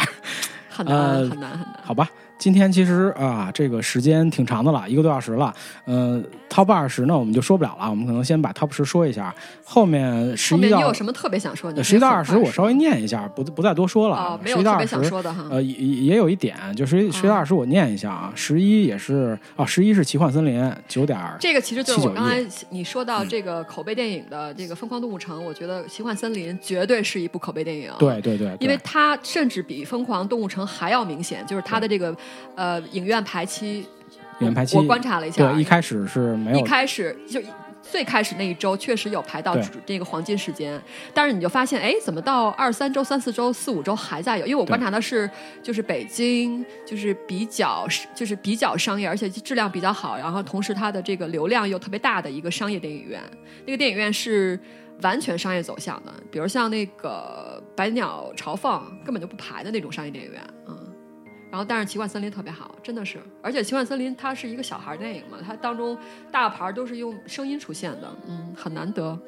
嗯，十二是绝地逃亡啊，这我没看啊，标准好莱坞大片儿是吗？哦，没没太看，不多说了我也。没看，呃，十三是一个大 IP《星球大战：原力觉醒》，嗯，就是正传的第七部。我觉得啊应该的，甚至应该还高呃。不是十三，我觉得就是排到十三位啊，八点二五亿，这个票房完全不合格啊，跟那个应该过时哈。，对，跟他在中国的宣传和投入的力度就完全的不合格。而且跟这些粉丝的这个这个期待值真是，呃，而且是这样，就是因为迪士尼收购了卢卡斯以后，实际上《星球大战》的正传啊，就他他把《星球大战》的世界观、呃世界重新去区分好了，嗯他会拍继续拍正传，对，然后还会拍一些外传，就是比如说对刚上的那个《侠盗一号》，侠盗据说口碑很好呀。呃，侠盗是这样，我觉得侠盗完全是受了这个星战原力觉醒，就是星战第七集的影响。星战第七集呢，我的感觉是他，因为他投入的营销力度非常大，所以有好多其实以前并不看星战的人也会关注这个片儿。但是呢，他进了影院发现这电影那么回事儿，因为我其实不了解星战，就是跟那种套路化的对这种对对科幻对的好莱坞电影没什么太大区别，对吧？呃因为。他们其实对星战的整个世界观不是很了解，嗯所以那些其实好多情怀点也没有没有什么感觉，嗯对吧？是是然后他觉得啊，这个片子可能那么回事儿，所以导致呢，呃，也是头一两周发了一下力，然后但是在呃三周以后可能就比较疲软了，这个票房、就完全，我觉得完全没有达到我对星战这个 IP 的预期。嗯我觉得这个应该是起码十亿的一个，嗯就，甚至有人都应该说，过十亿是正常的。对对，甚至有人都说他魔兽怎么能跟这个对 IP 啊，比呢？对吧？是这而且是是好几代人的东西对，。而且是正传，而且它不是那个外传对，它是正传第七集。嗯，而且电影本身的质量，我觉得也不差。说实话，就是对于《星战》正传来讲，并不差。这个电影，我觉得就是我刚才说的太套路化了，就是跟跟其他的那些科幻类嗯的。呃，大 IP 的好莱坞电影的区别不大，甚至有点略输，我觉得。对对对嗯对对对跟就是前六部的那个星战确实差的有点明显。好吧，不多说了，因为嗯这时间的原因啊。然后十四，从你的全世界路过，八点一三亿，这是什么电影啊？这什么电影？我脑子里在想着和你一样的话，就是呃，好像是叫那个，是不是就是摆渡人那个导演叫张嘉佳啊，还是叫什么真的吗？张导演那个就是。摆渡人那个那个让他导，是不是就因为这个电影挣了八亿啊？这电影应该不是个高成本的电影，但是我确实没看过，我对这个完全没兴趣的一个、一个哦题材。这个电影不是张嘉佳，也是张，叫张一白。哦，张一白啊，不这我觉得剧本是张嘉佳吧？就小啊，说、对对，剧本是张嘉佳。张一白老师，好吧，啊反正总之哎，你不觉得张一白有点像王晶吗？就是其实他拍的片儿质量，嗯其实除了他早期作品啊，嗯到后到中期、中后期，就就是水准非常一般，但是票房还行。嗯，有可能，我觉得有点像那个王晶那个挺好的当然他的影影像风格是不一样。挺好的，好吧，不多说了，反正这电影也没看过。呃，第十五《X 战警：天启》，这没什么可说的，八亿就是一个这这个 IP 正常的那什么，嗯，比预期还低，我觉得。呃，这电影其实质量还好，哎，我觉得质量不错，质量还不错质量还不错，质量还不错对，当然，我觉得《X 战警：重启》之后最棒的永远都是第一站。我觉得那片儿那个片子拍太好了，好吧，好吧，好吧，好吧你不，觉得吗？我觉得《战警：重启》之后，重启之后是是非常的好质，量最好的还是第一非常站，好非常好我觉得简直有一种史诗感了。非常好嗯虽然它二三还是一个过去的历史故事的一些描述嘛，两条线。嗯，好吧。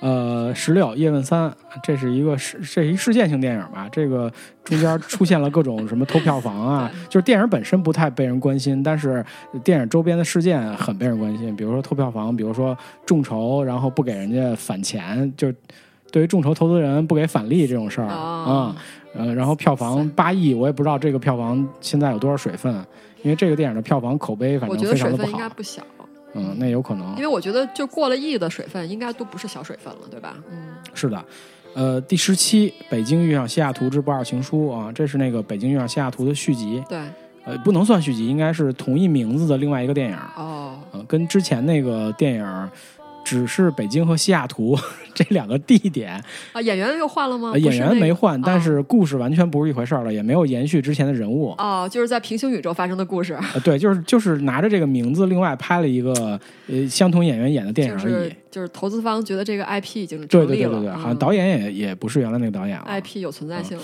七点八六亿，这就延续了之前的之前的一些市场影响力，我觉得。你提到这个西雅图这事儿吧，北京西雅图，我就还是想说，这个世界上真的是好导演，他就是会，嗯，会调教演员。嗯哼，同样的一个汤唯，你看看，在李安导演手里和在其他导演手里的汤唯，啊，好吧。对吧？我也不说了，我觉得这算其他导演我觉得汤唯以后主要是跟韩国人合作了，人家是这个家庭拍档，那一家人了啊。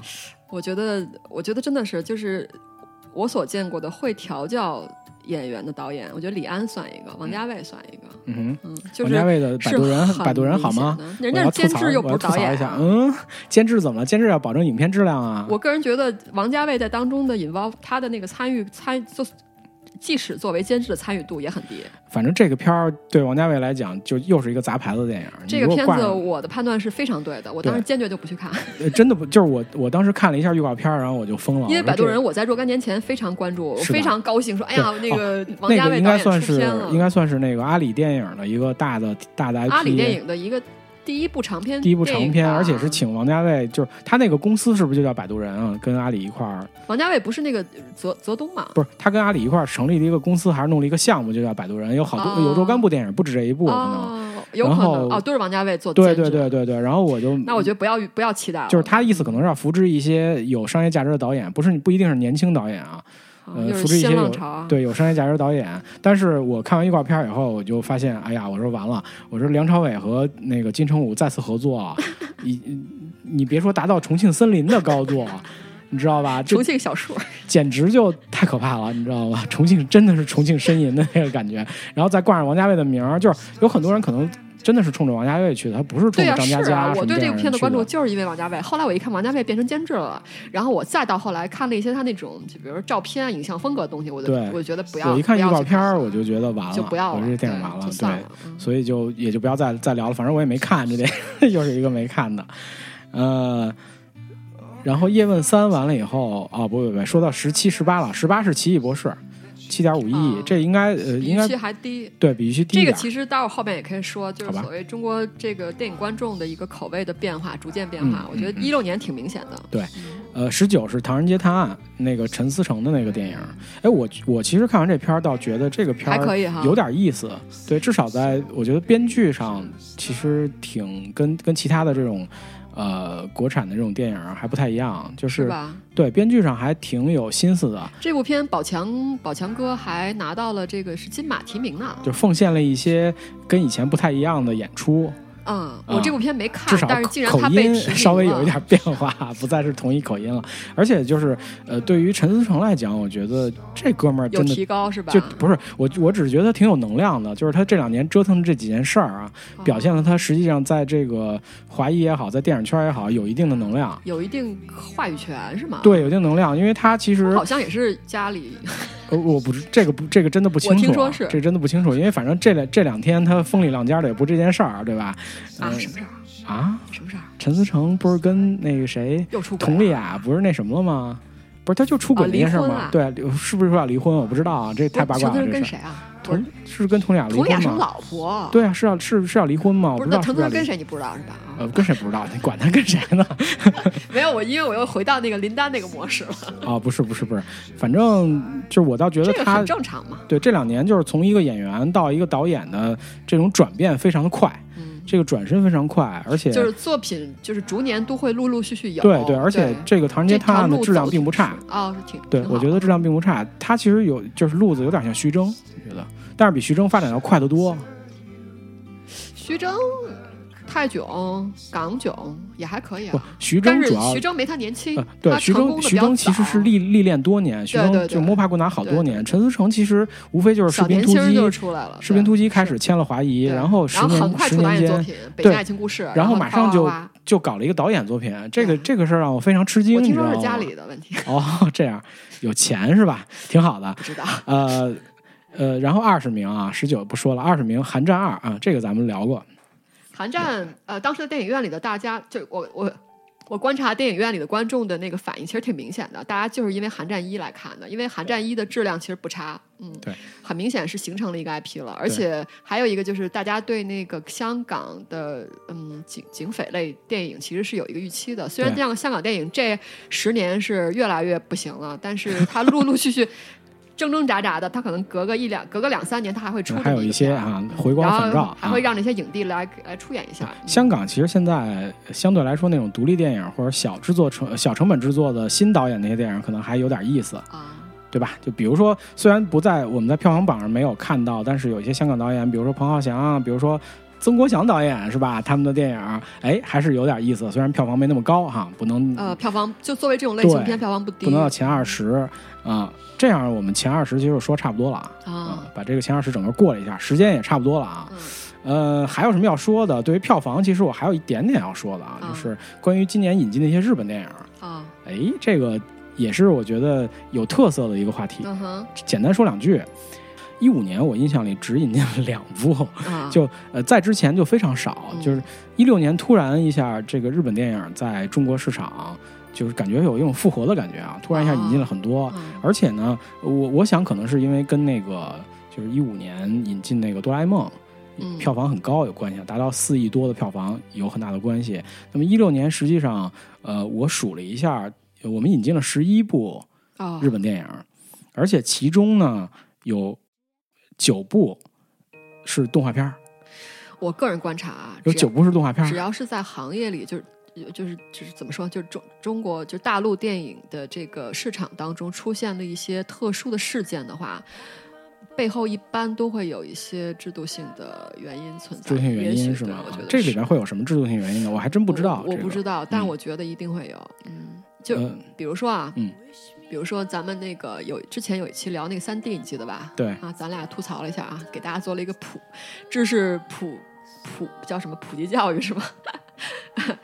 然后其实三 D 为什么就是大陆市场越来越多这么多三 D，还有包括为什么出现这么多的，就是特供中国大陆三 D 版，是因为我忘了是去年还是前年出了一个新政策，因为我们之前都知道每年可能就那三四十部的进口，呃，进口那个分账大片儿，然后它是在这三四十部之外，又多加了十部三 D，就是你只啊就是供三 D。政策政策打开了口子，对对对，所以就是对所以其实，在就是中国大陆电影市场上，如果出现了一些非常不一样的变化的话，一般都是背后会有一些就是这种东西。也许今年可能跟日本的关系又变得比较微妙了，我不知道吧，嗯，不清楚因为今年实际上这些电影基本都是但十一部是一个现象级的事件了。对现象级事件，因为这些电影基本都是属于买断片儿，没有那种分账片儿，就是有可能有一些不占配额，然后有可能就是有些就是纯是为了试试市场的。哎，那很有意思。方向对，那发行方。那说明这个，那说明发行方解读大陆的这个电影市场，其实现在大陆电影市场已经到一个相对蛮成熟的状态。对他，他对这个东西很有信心。我至少说明发行方对大陆市场有这么一个解读啊。对对对对对，因为因为现在我看到，就是你看这里边，实际上第一是动画片多，对对吧？就是那就是说，我们这个目前的这个主力的观影人群，实际上对这个动漫卡通的接受度是非常高的，对对吧？对，这肯定是一个现象。而且中国大陆实际上对日本动漫有特殊的感情。我应该这么说，在年轻人群当中，在年轻人群里有特殊的感情，所以才能达到呃，目前引进了十一部的这个嗯电影，然后达到十点九四亿的票房，就相当于是十一亿，将近十一亿人民币的票房。每部片都能过亿了。对对，然后在日本的话呢，是如果换成日元，可能是将近一一百七到一百八十亿日元。哦，那日本没有这么大的那个，哎，日本也小，你不要这样嘛，你这。就是在其实这个票房不管放在哪儿都不算差了。不差。啊，总体合在一起啊，而且里边有那个，比如说你想打包一一次性买断十个东西，然后你每部还每个还能过亿，这很难。呃，不，也不是，它也不是说每过亿，因为其中有那种大 IP 嘛，有那种特别超超级巨舰，应该说。就是不管今年在日本还是在呃其他的地区都很火的那个。说一下这十部，说说我会说一下，就是那首先肯定就是那个你的名字嘛，新海诚的那个那个在日本今年大火的电影，应该在日本是迅速的超过两百亿呃日元票房的电影哈，然后在中国拿到了五点六七。七亿，非常的厉害。这个，你作为一个就是客观的一个观察者，你觉得就是就是我我们先不谈所谓的这个这个几点几亿的最终票房啊，就是在不知道票房之前，或者在它公映的时候，那个时候你对这个电影有一个什么预期呢？你真的是大陆的很，就是他在大陆有很广泛的观众群吗？我我觉得不是。我我先这么着，我先把这十一十一部片子先念一下，然后说这个问题啊。呃呃。我先就顺序念吧，就是按票房的这个多少顺序念一下。呃，你的名字第一名啊，然后第二名是呃《航海王之黄金城》，咱们中国大陆翻译成《航海王》，其实就是《海贼王》One Piece，呃，One Piece 的剧场版。然后第三名是《哆啦 A 梦的新大雄的日本诞生》啊，咱们聊过的电影。对，呃，第四名是《火影忍者剧场版》《博人传》。这四部电影都是超过了一亿人民币票房的电影，也就是说，这四部加起来其实将近九亿了。就是他他们四部就占占了整个这十一部电影大半以上的票房，百分之八十了，对，百分之八十以上了。然后呢，第五名是《寄生兽》，这是一个上下部合一的电影，是剪辑过的。哦，这个给剪了。剪辑过的一个电影，应该算是一点五部吧，我觉得应该算是这么一个电影。而且它其实也是一个漫改电影啊，其实跟你要说跟动漫有关，其中有十部都跟动漫有关。嗯。嗯，然后第六名是《圣斗士星矢》。《圣域传说》这个不是今年拍的电影，这不是一六年拍的电影，它其实引进晚了一年。然后第第七名啊，终于有了一个完全跟动漫没什么太大关系的电影《垫底辣妹》啊啊，特别励志的一个，也是在日本的一个话题作啊。我我其实很喜欢这个电影，正好那是拍的不错，拍的不错。引进的时候应该还是在那个北京国际电影节的时候时候吧，它不算是参展片，但是正好是在当时一块上映。那。哎，这部片本身日本上映也是一六年吗？呃，好像要早一点，应该是一五年。因为咱们国家引进日本片一般都半年之后了。对对对，最快也半年之后，一般都一年。你的名字很快，你的名字好像是两个月。所以这事儿特有意思，我觉得。我觉得，我觉得发行方买断这个片子，我我觉得很有意思，他这个心态。嗯。然后再下面是呃，《名侦探柯南》，这个应该是一传统的，就是中国基本每年在近几年每年都会引进一下。呃，在下面，《樱桃小丸子》来自意大利的少年。听着不是动画片，就是漫画改。对，都是动画片，其中有十部都跟动漫有关系。啊，《蜡笔小新》《梦境世界大突击》，最后一名，十一名是《龙珠 Z》复活的弗利萨，这个拿到了一千万出头的票房。啊，基本上就是他们的发行方的判断就是动漫，动漫类会比较多。因为实际上你看，呃，《垫底辣妹》大概拿到了三千七百万的票房，确实也不是一个很理想的成绩。呃，是不是也是因为垫底辣妹那个种子出来了？我觉得也有关系。种子出来很久了，就是好多人之前已经在家里看过这垫底辣妹。这个其实跟那个是今算去年还是今年有两部片，一个是那个萨利萨利机机长，对，就是那个汤姆汉克斯演的那个，还有一个是。是钢锯是吗？钢锯岭，钢锯钢锯岭之前呃不，钢锯岭是几乎同时的，钢锯钢锯岭没有种子，都是那个偷拍版。那不是钢锯，反正就还有一部片，就是那两部片导致，就是他们都是种子先出的，后来才公映的，就是引进的所以导致比较晚嘛，对导致的票房特别不好，特别是萨利，萨利大概也就五六千万，特别惨特别惨。对，然后我们说说你的名字，啊，你名字我的判断啊，我的判断，这个电影在中国肯定大火。为什么？呃，因为第一个就是说，呃，新海诚的这个号召力，号召力在中国其实挺大的，呃，真的挺大的，就是不要小看新海诚，因为日本现在动画其实处于一个大师断档的状态嘛。嗯咱们之前呃没有仔细聊过，但是我个人有这个观点，就是呃宫崎骏其实现在就是有一搭无一搭，其实他还会再拍，不是号称复出了嘛，有有还会再拍。了吧？他呃，他他还要做长片，还要做长片还要。做对啊，一六年又又又又要做长片了但是呢，他其实是日本现在就是唯一的一个票房号召力巨大的大师，对，其他的导演包括那个西田守都没有达到他那个程度，就是每每拍电影必过百亿到两百亿日元这个线。然后新海诚这回也算是这么多年第一次有有所大成，一下过两百亿，就是口碑和这个票房都非常非常的好的这个电影。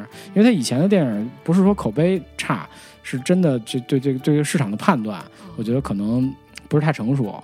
啊，今年他这个 电影其实挺妥协挺多的，就是一个很商业化的一个电影，但是真的票房非常的好。前的电影的内容、电影的故事盒比较不商业是吗呃？新海诚的问题是他那个那个那个电影吧，他每次都不是很平衡，就是他每次都有一个地方特别突出，但是有 N 个地方就比较讨厌，就比较奇怪弄的哦。这回电影特别平衡，意外的很平衡啊，所以就是在一下在这个票房上就爆发了。嗯而且确实就是日本去年也没有什么特别像样的这种商业动画片，哎但是如你所说，如果他以前的作品都比较那样的话，他的受众群应该没有那么大。但是你又说他的在国内影响力他在国内的那个口碑非常的好，就是他商业市场的口碑不一定很好，就是说他他他在日本的商业票房不一定很好，但是在粉丝里的口碑是很好的，他有大量的粉丝。可是我觉得他的粉丝群应该没有那么大啊。嗯，但是也也并不小，而且什么呢？而且首先是这个电影在日本的票房是一个奇迹型的、火箭型的这么一个给了。发行方对 中国发行方的一个信心啊。呃，不止中国发行方，是中国的新海诚粉丝也是翘首企盼。如果这个电影能引进，就大家其实但我觉得它票房成功跟那个粉丝期待心理不会有特别大关系，因为粉丝心里就是说你出了，我我一定有我一定得看。就是就是它它出了以后，就是这帮人就开始期待盗版嘛，就开始期待下载和盗版。因为以前的新海诚电影，就是之前的《言叶，之庭主要是》，靠这个。呃，《言叶之庭》是引进过，同步在乐视上做了引进。哦，但是效果并不好，哦就是、呃我其实不太愿意在电脑上花钱看这个东西。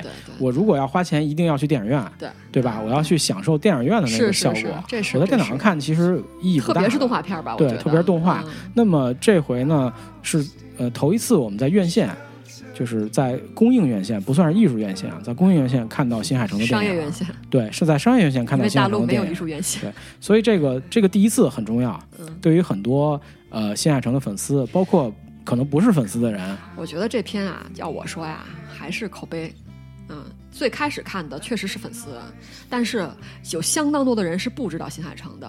嗯，然后呃，口碑一点一点传出来。我倒不这么认为，我觉得基本都是新海诚的粉丝，就是粉丝有这个量，我觉得。不是我自己就不是，呃，不是你不算是这里边的嘛？我觉得这个很正常，粉丝有这量，真的。那你魔兽十四亿但？是我为什么知道新海诚，就是因为我听到了有不同的人告诉我，然后导致我会去看嘛。不是你？你想想，魔兽十四亿，你不也没看吗？魔兽我看了，啊，魔兽你看了对啊？真的，是啊魔兽十四亿我都没看。但是因为魔兽 我是我是我是个人比较好奇哦啊，因为很多人都在就是很多人都在谈论这个东西嘛。后来啊我就说，那我那我新海诚你好奇吗？新海诚我也很好奇啊，那之前的你看过吗？因为我只我我只看过一部他作为编剧的一个电影，就我和我的猫。哦，那因为是早我后的猫很早很早期的电影啊，，但我看的是后来，嗯后来别人用他的故事翻拍拍的那个彩色的那个那个动画片是吧？对对对那个那个那个我觉得挺好的，挺好玩的嗯，因为我觉得日本的动画片，嗯，有有一大类型其实是以感情细腻见长的，对。嗯，就都走的是那个范儿啊，所以包括西田守，然后宫崎骏，我觉得都是那个范儿。新海诚就是，哎呀，这这块儿我其实不太想展开讨论新海呃，诚，别别因为新海诚别展开了，时咱间已经一讨论就挖坑了。先说到这儿吧，因为我但是我们总有一天我们会针对日本的一些动画的，对对对不管是作品还是呃日本动画电影的这个创作者，我们都会去聊的，嗯，这是肯定的。好吧，好吧，好吧，好吧，好吧。那我要说的基本上说完了，然后时间也差不多了，咱们嗯要不然先停一停，然后把有些我们还想展开说的话题跟这个中国电影市场有关的放到下一期，对，我们再展开再聊一聊，是吧？然然后后这嗯。这两期我们都会尽量在春节之前能够陆续跟大对家就对对对对上新对，嗯，好吧，那最后呢，我们哎，本来说节目中间我们要歇一歇，放首歌什么的啊，一聊特别高兴，也没时间放。嗯。最后我们放首歌吧，呃，找了找，咱们放一首跟这个票房排行榜没什么太多关系的，但是我觉得也是在去年，呃，很有意思的电影市场很有意思的一个电影，嗯。叫《我在故宫修文物》，是一个纪录片啊，是一个纪录片儿。它那个电影应该是那个电视纪录片的一个重新剪辑，对这在个片子我们在影院在上映的。我对们这这这这次的特别节目的下期会谈的。对，呃，这个歌呢叫《当我在这里》，是这两年非常火的一个民谣女歌手陈粒唱的啊，大名鼎鼎的陈粒。好，我们听听这个呃，《当我在这里》。我在故宫修文物的这个主题曲，然后结束我们这期的节目。嗯，那我们下期再见，嗯，下期再见，拜嗯拜。拜拜。